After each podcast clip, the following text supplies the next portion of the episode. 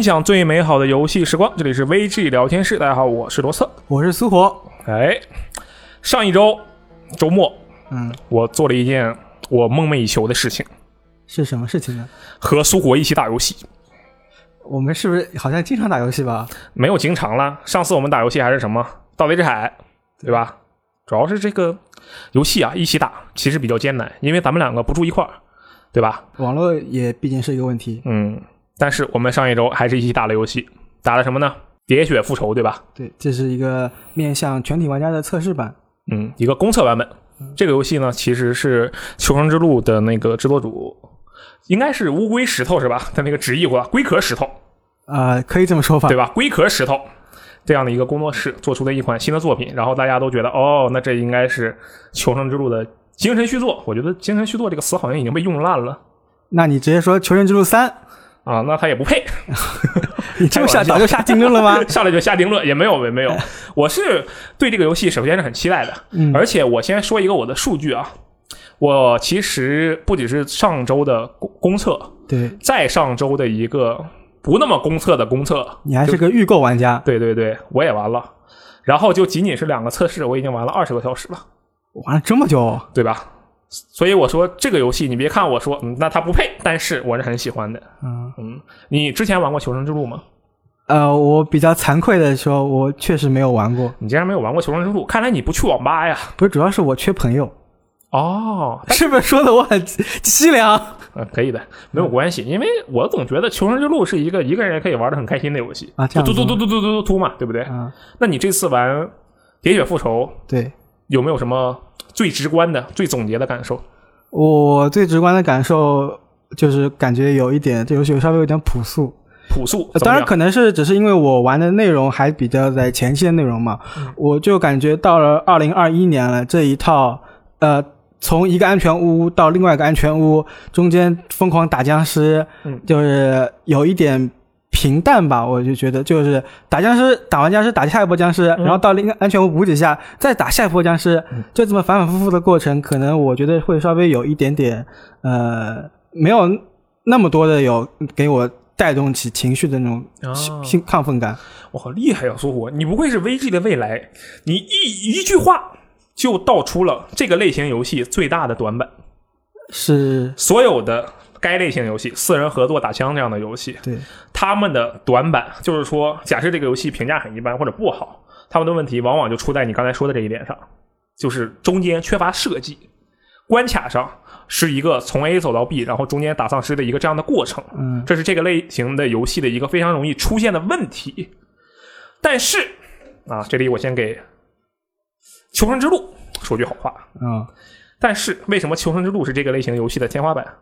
因为它完美的解决了这个问题。它是怎么解决的呢？它有 AI director，AI 导演，哦，就是一个导，就是根据我之前也查过一点点啊，嗯，其实好像是说是根据你的弹药量之类来调整敌人的难度曲线，这样子是吗？没有错。假如说你的弹药很多，你的状态很好，对这时候呢，市潮就会哎没事就刷出来一波。假设你的状态很差，那么地上的这些生成的补给品呢，会更偏向于多给你一些医疗的相关的物品，哦，以及在什么样的地方刷什么样的特感，哪一个位置会刷出尸潮，这都是有讲究的。特感是僵尸的某一个特殊性性质吗？，对，特殊感染者，哦像那些跑来跑去的就是普通感染者哦，啊，就特感就是特殊感染者。就是就是大的那种僵尸，或者说有特殊能力的僵尸。对对对，对是这样的。而且它的丧尸 AI 对，也很不一样，是哪边不一样呢？就是说他的这个首先行动逻辑很快，对不对？你看它一个个百米赛跑、百米飞人，而且还跨栏，还会翻栅栏，个个都跟刘翔一样。当时刘翔很火嘛，刘翔名气很高的。嗯，然后后面呢，他又有各种各样的围杀你的方式。比如说你玩那些普通的丧尸游戏，他们其实是从一个方向冲过来，对不对？嗯，但是《求生之路》它的这个 AI 逻辑是这样的：它跑到你旁边的时候，它不会从你面前冲过来，他把你围住，他会？绕一下，对，哦他就十字围杀你，就沃三经典操作，十字围杀，他给你定住，让你没有办法动，你就要来回左右的去转，清理这些怪物。嗯，这种东西就是这种 AI 啊，以及它导演节奏的设计与能力，让《求生之路》成为了这个品类的天花板。哎，喋血复仇，一定程度上做到了这一点，但是他做的没有《求生之路》好。但毕竟是同一个工作室做的呀。对，这里面有一个问题在于，我怀疑，我怀疑那套 AI 导演系统是的，是威尔福的系统，因为当年解说这个系统的人是 G 胖。啊，，G 胖本人就这次没有把这个系统给那个这个工作室。有可能，因为那个系统是 G 胖自己解读的。他说，我们做这个系统专门为这个游戏设计的。这个 AI 导演他当时讲解了很多很多很多，大家感兴趣的话可以自己去看。然后可能这个龟壳石头龟石工作室，他们可能就并没有是吧很好的运用这套系统，导致《铁血复仇》在这个方面稍微差了那么一点点。嗯，我们先放在这里啊，先说到这里。现在在这一点上，《铁血复仇》相比《求生之路》，它失败了。嗯，敌人 AI 上不如敌呃求生之路。没有错，AI 导演 AI 本身的行为逻辑都一般。你还有没有其他的对于《喋血复仇》的想法？我其实最大的观感反而是不是游戏本身的，嗯是网络质量。因为我们经常就是四人联机嘛，如果一开始我跟秋雨组队的时候匹配不到的人，他会给我两个 bot，嗯，然后中途也会有其他的路人玩家加进来，是。但经常他们就会掉线。然后我有但因为他那个 bot 他他那个 AI 其实也很蠢，是。就导致了二打二带二的话，有时候会打不过去，特经常要就经常就打不过去，在一关干卡死。包他那个包括我跟嗯。秋雨两个人联机，可能也会经常会掉线。嗯、他的这个 bot 的这个 AI 嗯，可以说是原汁原味了。就原版有多蠢，这个就有多蠢，哦，是这样也不会丢投掷物，也不会干嘛的，嗯。因为它求生之路的那个 AI 也是不会这些东西的，但它会吃药啊，哦，就只有这一个能力，就是抢你的药，没事闲着都自己吃一口，然后大家就很气，你抢我的药干什么？一个这样的情况。对，这个 AI 好像还能能稍微帮你，比如说这边有个东西，他会跟你说一下，稍嗯微好那么一点。我我经我也经常把 AI 当做一个肉盾在前面扛着，反正他也不会跑。它后面有一些效果可以搭配，哦还是比较有用的，是这样的。所以其实说的这个 AI 的问题，也属于刚才那个问题吧。对，然后我们说网络问题，对不对？嗯网络这个事情可以说是嗯时代的变化吧。你看当年是什么时候？当年就是一零年左右，它嗯前两两座刚好在一零都在一零年附近。嗯那么在这样的情况下呢，当时还是什么联机？呃，当然网络联机肯定也有，服务器制比较多。嗯，然后局域网联机那时候也不能说很流行吧，但是还是存在的。你看你现在就很少看到局域网联机，对不对？对，包括现在马上要出的《暗黑二》重置版，它也不支持这个系统。嗯，对，它的那个 TCP IP 的联机模式好像也砍掉了，对，对吧？也就是说，这首先有一部分原因是大时代的一个变迁嘛。嗯嗯然后另一点，我觉得反而是比较好的一点，因为什么呢？因为他个人是有进度的这一次，对吧？求生之路是没有进度可言的，就是相当于每次都重新来。就是上来你就解锁了所有的东西，哦，这样的是吗？对吧？你所有东西都能玩，你想玩什么就玩什么。嗯，但是喋血复仇不是，对吧？对，他要他有一个卡牌系统，嗯要一点一点解锁。还有一个装扮啊、个人的关卡的起始点、检查点这些解锁的东西，所以说它的它是全程联网，对，对这样的行为会让我觉得这人可能脑子有问题，但是从另一个角度来讲，我觉得也可以接受。一般来讲，比如说那个彩虹六号的话，它不是也有这个联网的机制嘛，对吧？也有这个个人的解锁，嗯，然后在它解锁的时候，实际上你是联网的，但是你不联网的话，它就默认给你解锁所有东西，你就随便去玩吧，只不过也没有进度，就这个样子。所以它这方面的处理，我会觉得嗯有点奇怪。但是啊，我觉得在这一点上属于一个不分上下的关系，因为是属于时代的变化，嗯是必然而带来的结果。好吧，这是第二点。你还有什么吗？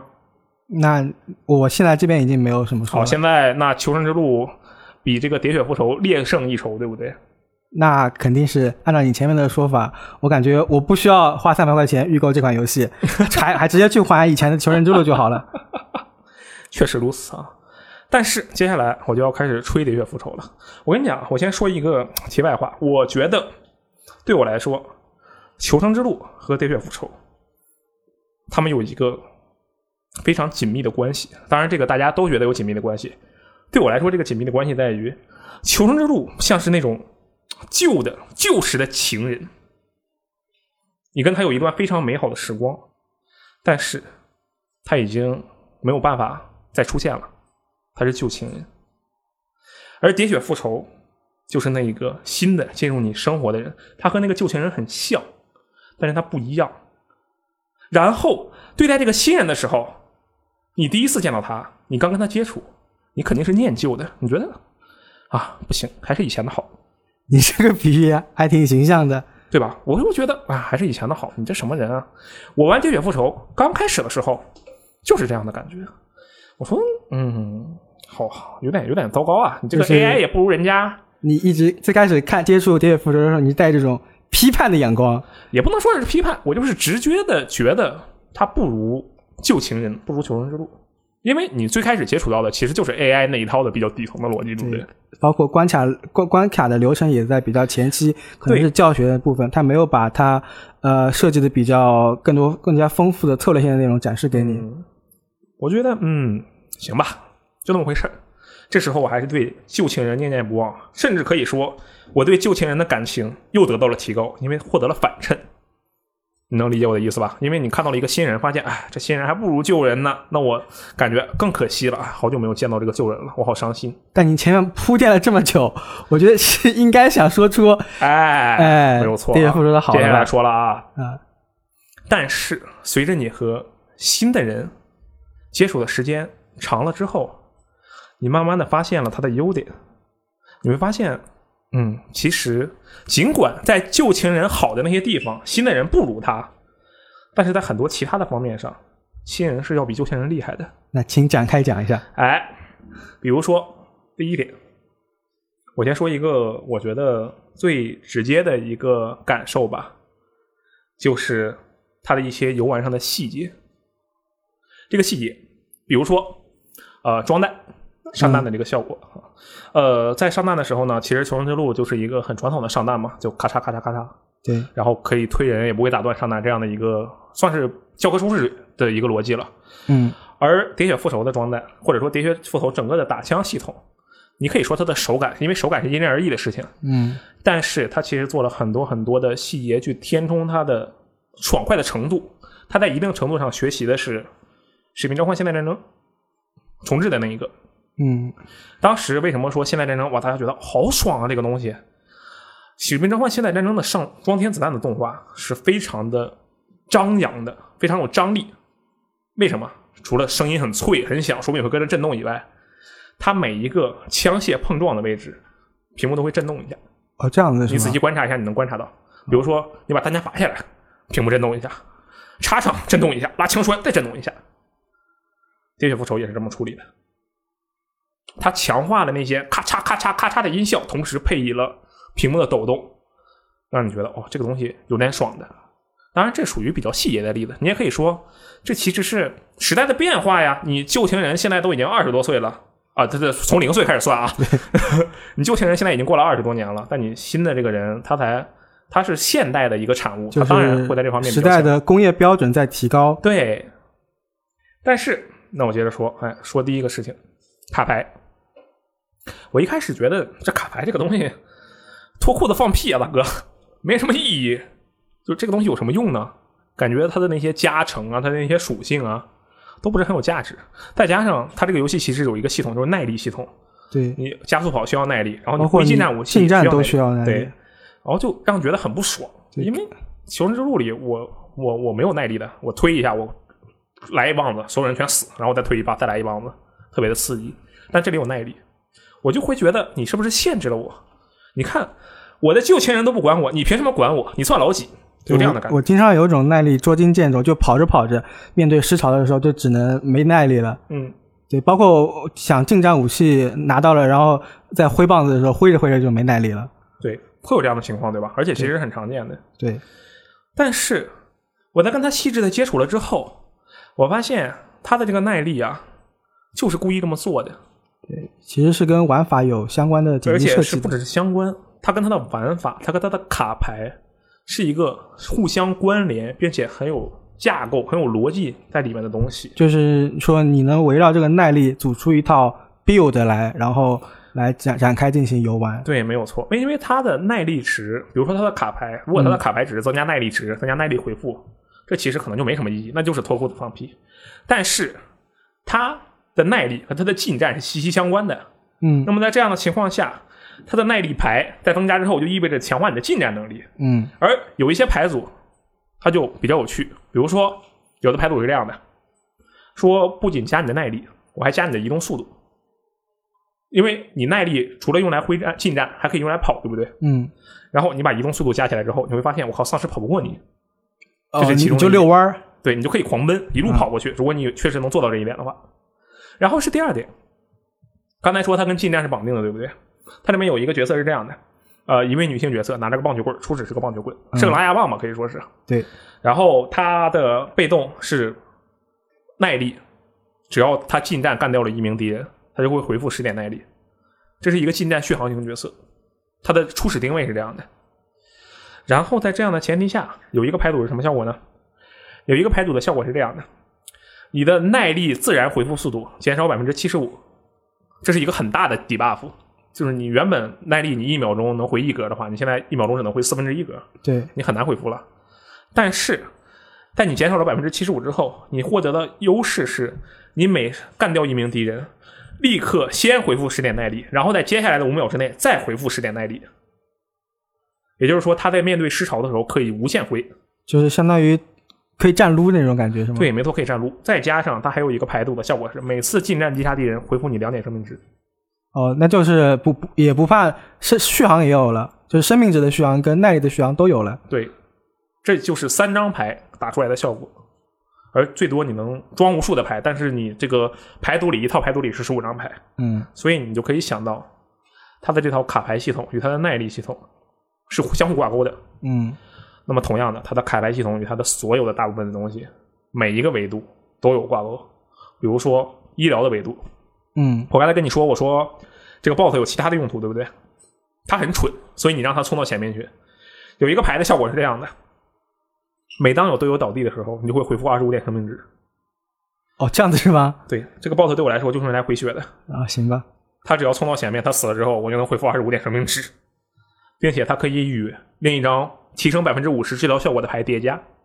哦，对，你看这样的就是一些牌组、一些组合，医疗方面、近战方面、耐力方面，还有那种打枪的方面，增加子弹穿透力、增加子弹伤害，对，就是各种各样的东西来让这个牌组的系统和它配合到一起。对。不过我关于牌组系统，我有一点，呃，就我我可能也是因为我玩的时间少，嗯我就感觉有一点呃不太适应的地方是，它的随机要素还是有一点重，就导导致比如说我想刷到某个牌组的时候，它不给我这一张牌，就导致我可能这一轮就过不去了哎，这里面其实你没有玩明白这个游戏，啊，这样的是吗是？这样的，它的那套卡牌系统并不是像比如说炉石啊，或者说其他的游戏，你牌组它是随机抽的，对不对？对，它不是随机抽的，它是按从上到下顺序来是吗？你是怎么列的，它就怎么来。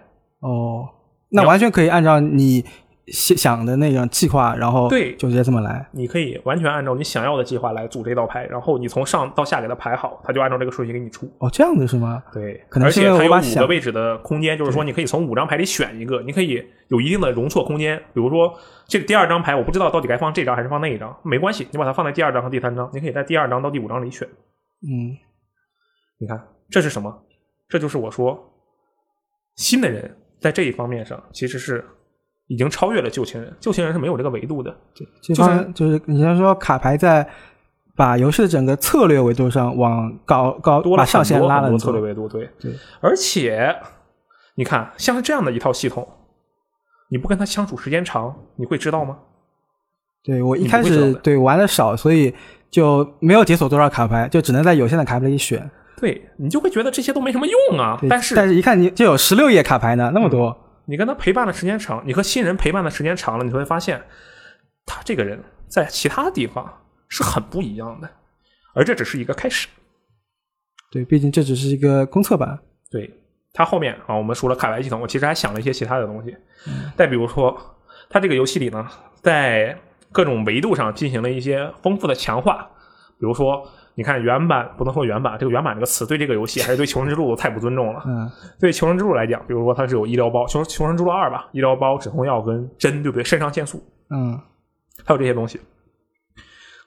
然后还有投掷武武器，其实就四种武器，哦，六六种武器嘛，对吧？我是说远距离武器。嗯，但是在《喋血复仇》里，你进那个训练场，你看前面摆一排武器，对吧就是我最开始看到那一圈那排武器墙的时候，我当时有个想法，嗯你完全可以去做一个大逃杀类的游戏，嗯，真的是什么都有，包括配件它的组件都有了。对，确实是这样。嗯还有这个各种各样的配件，这个系统我就不多说了，因为其实描述起来很麻烦，我觉得大家可能也不乐意听，但我我对这个配件有一点点因为不能拆是吧对？不能拆，真不能拆，真的太难受了。我觉得可能是故意的，但这个不好说。嗯我先接着说啊，它的内容量首先是增加的，对不对？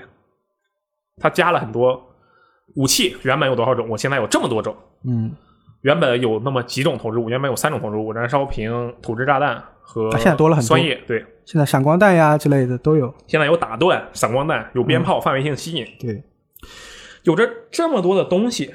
但是我觉得我最喜欢的东西是什么？是工具组。哦，可以开门的是吗？对，这个东西可以用来开门，对吧？你看到的是这一点，对不对？哦，我看到是你刚跟他接触，你觉得啊，你就是加了很多东西嘛，你就是比以前的人看起来更好看了而已，你的量更大。但是这个新人实际上是不一样的。这个工具组可以用来干什么？它可以用来解相当一大部分的机关。比如说你在第一章碰到一个吊桥，对不对？啊，对，它其实你你放下这个吊桥会引来狮群，是这样对吧？嗯，你用工具组去开，没有狮群。哦，这样的是吗？对，你看，这就是一个新的维度。你不跟他接触时间长了，你会知道这一点吗？那其实也也这游戏其实也在考验你的呃对这这方面道具的资源管理，对，就不只是你要去考虑你的弹药，包括那个回血的这种东西，你其实还要考虑其他的东西。对，而且你看卡牌的系统，或者说你它不是有一个商店吗？嗯，有个经济系统。刚开始我看到这个东西的时候，我就想笑，我说你一个打丧尸游戏，你搞经济系统，你这真是你不如我的旧情人，我就这样的感觉。嗯，但是实际上你玩了之后，你才会发现它的这套经济系统是很有用的。首先，你看，比如说它有一些强化是可以强化物品的品质，就是你在商店购买或者说你在地上捡到的东西，它的效果会提升。嗯另一个是增加你的栏位，你原本只能带一个投掷物，那你通过商店购买，你有机会被带两个投掷物、三个投掷物，甚至四个投掷物，嗯，所有的来回都会增加，对吧？呃，对我这个它的经济系统我没玩过之前的那个《求生之路》，嗯，但是这个经济系统给我的感受就是它给我一定的安心感，嗯就是我知道我到下一个，哪怕我现在呃装备再烂，但我到下一个安全屋的时候，我我有可能呃再暴富起来，或者说是我有可能把自己武装起来，然后嗯给我自己的一定的安心。是就对，然后其实像是这样的一个经济系统，相当于在某种程度上确保了你思考的角度会更加的多。嗯因为你想，为什么说大家，哎，这 CS:GO 到底他妈有什么好玩的？一直玩到现在，为什么 CS:GO 一直是一个特别火的电竞项目？它的经济局也是非常重要的一个电竞维度。嗯我的手枪局，我后面我我要用狙，但是我我买不起狙了，怎么办？大家是一起赌一把，把所有的资源集中在一个人身上，还是说我们就是那我们继续这个去用长枪去打架？要怎么做？这都是一个策略的维度。嗯这套游戏的经济系统，我本来以为会是一个，我靠，真恶心，是不是跟氪金有关系啊？我是这么想的。其实就只是游戏局内的。其实真的就是游戏局内的氪这个一套经济系统。嗯而且我们之间，它在这个角度上实际上强化了队友间的交流。它的经济系统与它的子弹系统，它那个子弹，我去，这玩意儿还能打没？我天，这简直是什么鬼？人人都会觉得，就旧情人给我的印象，以及他旧情人后面的一些跟他类似的人，他们都在追求爽快这个维度。你看《僵尸世界大战 Z》，我去，那丧尸电影经典场面往上爬，组成一个丧尸墙往上爬，会让人觉得哇，这太爽了，对不对？从来没有人会担心说子弹不够用这样的情况。对我我们经常子弹不够用。对，但是在这个游戏里，就是经常子弹又不够用。他我觉得他就是故意的。第一点，它可以跟卡牌系统相结合起来，让你去做这套呃弹药容量增加的牌。啊，对，第二头就是它可以增强队友间的交流。它鼓励四个人用不同样的武器，对，然后你队友的时候可以帮你捡不同武器的子弹。互相交换子弹。我来给你，你来给我。钱也是一样，我可以把钱丢给你，你把钱，我们四个人每个人剩了四百块钱，现在大家自己买也没什么意义了，交给一个人，让他去买一千五的整体升级。对，加那个加你的武装还是加对，对，呃，包括我再补充一点，好像跟卡牌有关的，我记得好像有一个一张卡叫做副武器无限子弹好像嗯，就特别强那张牌。它的副武器可以无限子弹的话，你捡到一一把这个呃连发格洛克或者是 T Tech 九，就可以疯狂的嘟嘟嘟嘟嘟，因为它就是小型冲锋枪嘛，嗯，火力会很强大。它会有很多很多这样的东西，会让我最开始觉得就你这个游戏脑子有问题，但是玩了久了就会发现，哇，这个东西真的太棒了。这就是我今天想要强调的重点：旧情人和新人，你要给他时间，你要跟他接触更久的时间。你和这个新人接触了越来越久，你就会越来越爱他，就是这样的一个情况。你会发现他身上的闪光点。游戏还没发售你就下这种结论，真的是这样，因为我觉得它公测版基本上把它能透的东西都透了一下。我看了一下那个地图啊，因为它后面还应该还有几个商店没有解，啊，因为对它那个出生点的左侧就是选那个战役和卡牌的那些地方嘛，嗯然后它右面有一个枪械店，那个地方绝对是有什么武器相关的升级系统，绝对是有的。不然的话，他那个地方那么大的空白，还有一个武器店却什么都没有，就很奇怪。嗯他肯定是有这方面的东西的。我就想说的就是，尽管他在第一印象上，他在一些浅薄的，你在前，我觉得可能甚至前五个小时吧，你都不会觉得这个游戏有什么特别的，嗯，不如《求生之路》。但是你玩多了，你会发现他要思考，他在努力的改善的这些东西，正是《求生之路》当年的短板。再比如说举一个例子，为什么《求生之路》一直能很火？它有 MOD，对不对？但是这个游戏不支持 MOD 呀，它没目前还没有支持 MOD，对吧？对，喋血复仇它后面能不能支持 MOD 也不一定，对吧？真的我觉得不一定。对，我觉得确实不一定，因为它不是起源引擎的东西。但是它在卡牌这套系统上，它的补给线就是解锁卡牌这套系统上，在这个武器的配件，在这个经济局，在它的难度曲线上，在这些内容上下了很大的功夫。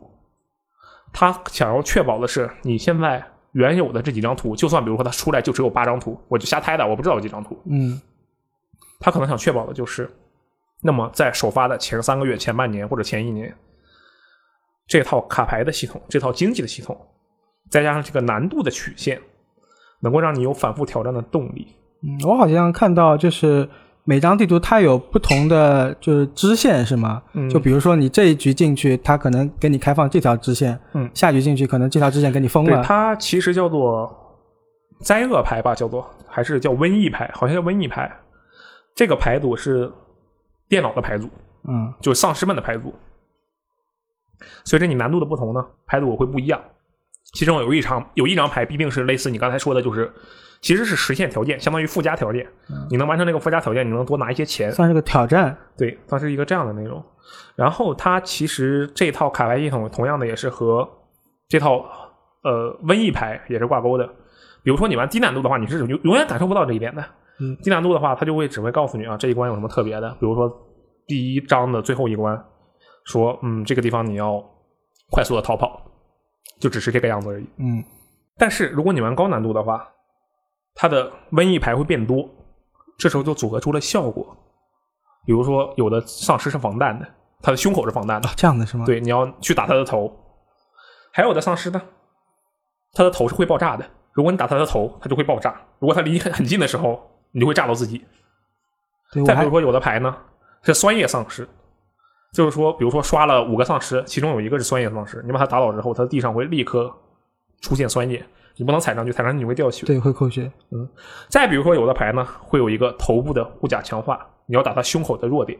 嗯，哇我还看到一个灾厄牌是给你场景的变化，就比如说你选了这张牌之后，你这个场景这一关就会起雾。对，对，有起雾的，有会把所有的门，把大部分的门都变成警报门，就是你去不用工具组去开这个门的话，会有它就会。立刻开警报。哦，要么迷雾也说过了是吧？对，再比如说成群的乌鸦，那感觉它这里面有这个乌鸦系统，乌鸦就类似于。有点像什么呢？它其实还有点像是《求生之路》的警报吧，车的警报，其实是跟那个警戒门是一样的，就是你惊扰那个乌鸦就会引来狮群。对，它会有各种各样的这些牌组组合到一起，再加上它会把特感也强化一下，就是这样的一些瘟疫牌的出现，让它整个游戏的变化、难度都变得非常的不一样，有非常丰富的可玩性。嗯，你会说，哎，那我这次会碰到什么牌？它会有怎样的组合？我碰到，我有一次碰到的是什么？就是爆炸丧尸加上防弹丧尸，我都不知道该怎么打。你爆炸丧尸过来，我得打头，我不能打头；防弹丧尸过来，我只能打头。我就很精分，我就一会儿瞄头，一会儿瞄胸口，一会儿瞄头，一会儿瞄胸口，在这里疯狂的去敲架。然后比如说带有这个呃，它叫做一个独臂的呃特殊感染者，嗯，他会把你抓起来，对，那个手臂老粗了。对，然后他要怎么打你？你要你要打他的话，他会告诉你，哎，这个人的对你造成的外伤强化会强化百分之一百，就是说你的血伤将会扣的很厉害。如果你被他打到的话，再比如说他疯狂砸地的时候回血。就是各种各样的这样的内容，它的高难度与低难度是完全不同的体验。我说这个体验不仅仅是你能看到的东西。你玩《求生之路》的话，我我是一个《求生之路》玩了很多很多的人，他毕竟是我的旧情人嘛，对不对？嗯。它的低难度，我首先就玩过很多，相信大家都玩过很多。它的最高难度，写实专家难度。什么叫做写实专家难度？就是写实就是你的东西你一碰就倒，而且倒了就死。专家就是他的血量伤害会很高。实际上。他们敌人的血量是没有变化的，但是他们对我的伤害会变得很高。我也是打过这个难度的人，从最低难度到最高难度，你所看到的东西实际上是没有变化的，还是那些丧尸，还是那些特殊感染者。他提要求的是你轻声辨位的能力，你知道哦，这个丧尸要从那边刷了，我先瞄好，赶紧把它灭掉。就是对你自己的要求会更高一点。对，而在《喋血复仇》里。它的低难度跟它的高难度是完全不一样的，可以说是两个游戏。我感受到的就是好像资源更加紧缺了一些。嗯，那你你会有什么更加深刻的感受呢？就是僵尸的种类就变多了呀，相当于哦这样的是吗？你低难度是看不到告密者的，这是个什么丧尸呢？它有一个特别长的红脖子，我们就叫它红脖子，但这个名字其实不太好啊。红脖子是一个有点正性称呼的一个名字。它有一个特别长的那种，就是红色的脖子，然后它很硬，你四个人一定要集火打到它。这样的一个丧尸，你看到它的时候，只要你打它，但你没办法打死的话，它会发出巨量的声响，然后把尸群引过来。它叫告密者。嗯。那么这时候面对这样的敌人要怎么打？就是我们四个人赶紧冲过去集火，把他那个红脖子干掉，这样才不会引引起丧尸的注意。嗯。那你这个东西在低难度你是见不到的，低难度就没有这张牌。哦。它随不出来这张牌。同样的，酸液丧尸、防弹丧尸、爆炸丧尸、强化的特感、沉睡者，低难度都是见不到的。你玩第一个难度，你就是根本不去了解，没有办法了解它，这是他自己的问题，这不能说是啊，你不我不玩这个难度，难道是我的？对，包括低难度没有友军伤害，对，这是游戏的问题，他可能就是这么选择的。他说：“那你低难度，我就给你搞低一点吧。”但也导致他低难度其实是很无聊的。这就是为什么我说旧情人跟新人，真的是你要对他有足够的，不能说足够的吧，你要对他有一些耐心，你要跟他陪伴一会，你对他有更多的了解之后，你会发现哦，其实他不一点都不比之前的差，在其他的角度上他比之前的人更好，但是你要付出的是对他的耐心。我看到很多人说这什么玩意儿啊，二十分钟觉得二零二一年还有这样的游戏，真糟糕。其实我觉得大家对他主要的那个。呃，缺点吧，其实是它的价格有点高啊，三百块钱，这也是一个原因。对，啊，确实我没有考虑价格这个事情，就是但对我来讲，不过也是也有可能是因为我们是哎 XGP 订阅用户嘛。啊，对，这个其实倒不是重点，这个是另一个话题了，我们之后有机会再说。这个话题就是价格对我的一个判断的影响。我觉得我作为游戏编辑，我要尽可能的避免价格对这个东西的判断的影响，因为这是厂商的。啊，之后再说吧。这可能专门来聊一下这个事情。这个其实是挺复杂的一件事情。所以我说回来，就是这样的一个游戏，这样的一个作品，对我来说是一个等了可以说十年左右吧。嗯，让我觉得终于有了一个这样的作品，能让我完全的去放下求生之路，去寻找新的人，这样的一个作品，甚至让我觉得哇，这是我是不是我的一个人生的拐点？因为玩《求生之路》的时候，对我来说是一个人生的拐点。我不仅玩了那个游戏，我还因为那个游戏接触了很多事情、很多人，让我觉得，嗯，《求生之路》是我人生中可能是仅次于 GTA 一个重要的游戏啊，仅次于 GTA 黑手党吧这样的一个重要的游戏。那么，同样的，玩到了《喋血复仇》，它让我感到了感慨，就是其实那些旧时的东西是可以被超越的。我会一直觉得 GTA 是不是没有什么作品能够超越它了？就是在开放世界这个品类里，嗯，我也确实没有看到一个能超越它的东西。当然，我说的不是塞尔达那种开放世界啊，因为塞尔达那个开放世界说白了是 Mad Map，它是一个心灵探索，你去探索这个跟我说的现代都市开放世界完全不是一回事，对不对？那同样的，我会觉得啊，《求生之路》我玩了纳粹丧尸三部曲，我玩了这个呃《僵尸世界大战 Z》，我玩了那么多的四人合作的游戏，什么二次灭绝，玩了好多好多，我都觉得哇，它是不是没有办法被超越了？但是《喋血复仇》出现了，它是可以被超越的，可以被替代的。我甚至觉得哇，我的人生是不是也要迎来变化了？